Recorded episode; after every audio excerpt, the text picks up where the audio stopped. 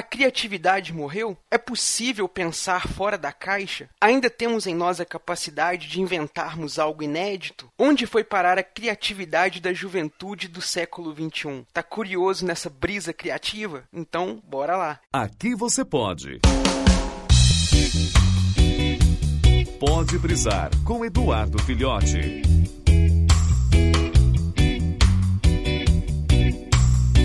Então, pessoal, outro dia eu tava acompanhando algumas discussões aqui no nosso grupo do Telegram, e eis que o pessoal começou uma discussão muito bacana aí, falando sobre criatividade. Inclusive, chegando até alguns argumentos lá do pessoal, falando que a criatividade nos dias de hoje morreu, desapareceu, que simplesmente não se cria nada novo. É como se aquele ditado que diz nada se cria, nada se perde, tudo se copia, fosse uma regra a ser válida para os dias de hoje. Você concorda aí com esse tipo de pensamento? Ou você acha que nós ainda podemos ser criativos, nós ainda temos a capacidade de pensar fora da caixa e variar com coisas novas aí, trazendo pensamentos e teorias que não existem ainda para os dias de hoje, né? É uma coisa muito interessante isso da gente argumentar, né? Se a gente pegar aí o que que significa criatividade, né? Criatividade ela deriva lá do latim creare e ela é uma palavra que indica a capacidade de criar, de produzir, de inventar coisas novas, né? Ou seja, uma capacidade de você não copiar algo, mas sim de você fazer algo novo, algo original, né? E esse algo, esse algo novo, esse algo original, é você justamente fazer algo diferente, né? Enquanto todo mundo caminha no sentido horário, ser original seria caminhar no sentido anti-horário, por exemplo né? É, a gente pode assimilar aí que algo original é você, por exemplo, ir contra o pensamento da massa. Enquanto todo mundo segue uma determinada modinha, gosta de um estilo de música, gosta de um determinado ponto de arte, uma pessoa original procura enxergar ali pontos que as pessoas ali não conseguem ou não querem perceber, muitas vezes. Então, o que que acontece? A gente vive numa era tecnologicamente falando, onde o nosso acesso à informação, às coisas é muito dinâmico. Hoje em dia, algo que, que é descoberto em questão de minutos, em questão de segundos, já está rodando o mundo. O mundo inteiro já conhece, já sabe do que, que, se trata. Dessa forma, é muito difícil você assimilar que você pode pensar algo que nunca foi pensado. Principalmente se a gente levar em consideração uma teoria que diz que existe um pensamento coletivo, né? um imaginário coletivo. O que, que seria isso? Sabe esse boom de ideias que nós temos, que todo mundo ao tempo todo no planeta está pensando? Os pensamentos eles não param, nem quando a gente dorme nosso cérebro para de emitir pensamentos. Né? Os sonhos são uma forma de pensar. Então existe uma teoria que diz que toda essa massa de pensamentos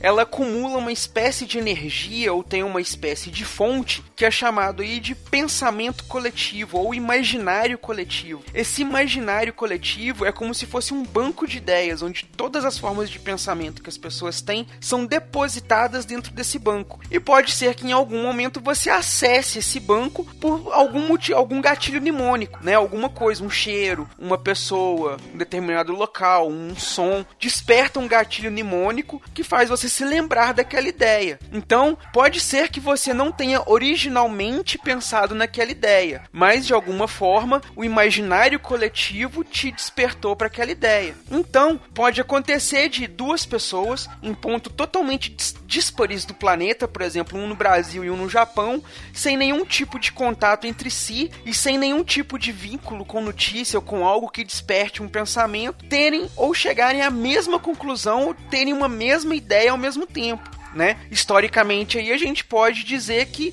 aconteceu, por exemplo, com Leibniz e Newton, já que ambos desenvolveram a teoria do cálculo muito próximos e até hoje existe uma certa discussão em quem seria realmente o pai do cálculo, ou Leibniz ou Newton, visto que os dois desenvolveram a teoria e até onde, né, eu consegui apurar aí tudo, eles não tiveram assim é, um entrosamento entre si, não compartilharam ideias, não compartilharam professores ou é, círculos acadêmicos que tivessem aquela coisa que induzissem um a, conhecer a ideia do outro. Então, pode-se dizer que eles tiveram esse adendo aí do imaginário coletivo, né? Dessa forma, a gente pode concluir que nunca ninguém foi totalmente criativo, visto que o pensamento pode ser oriundo lá do imaginário coletivo. Se a gente for mais longe ainda, esse pensamento pode ser lá o plano das ideias do Platão, como eu já discuti antes aí. Então, se existe uma fonte desses pensamentos, dessas ideias, você não está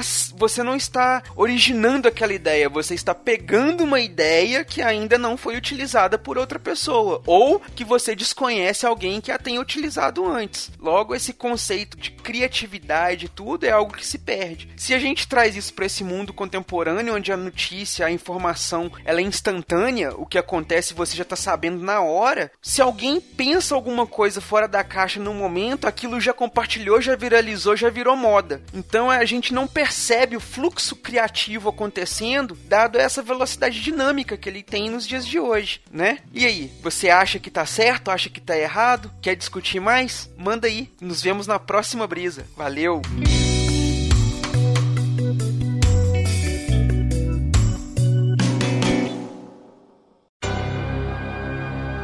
Esse podcast é editado e oferecido por MachineCast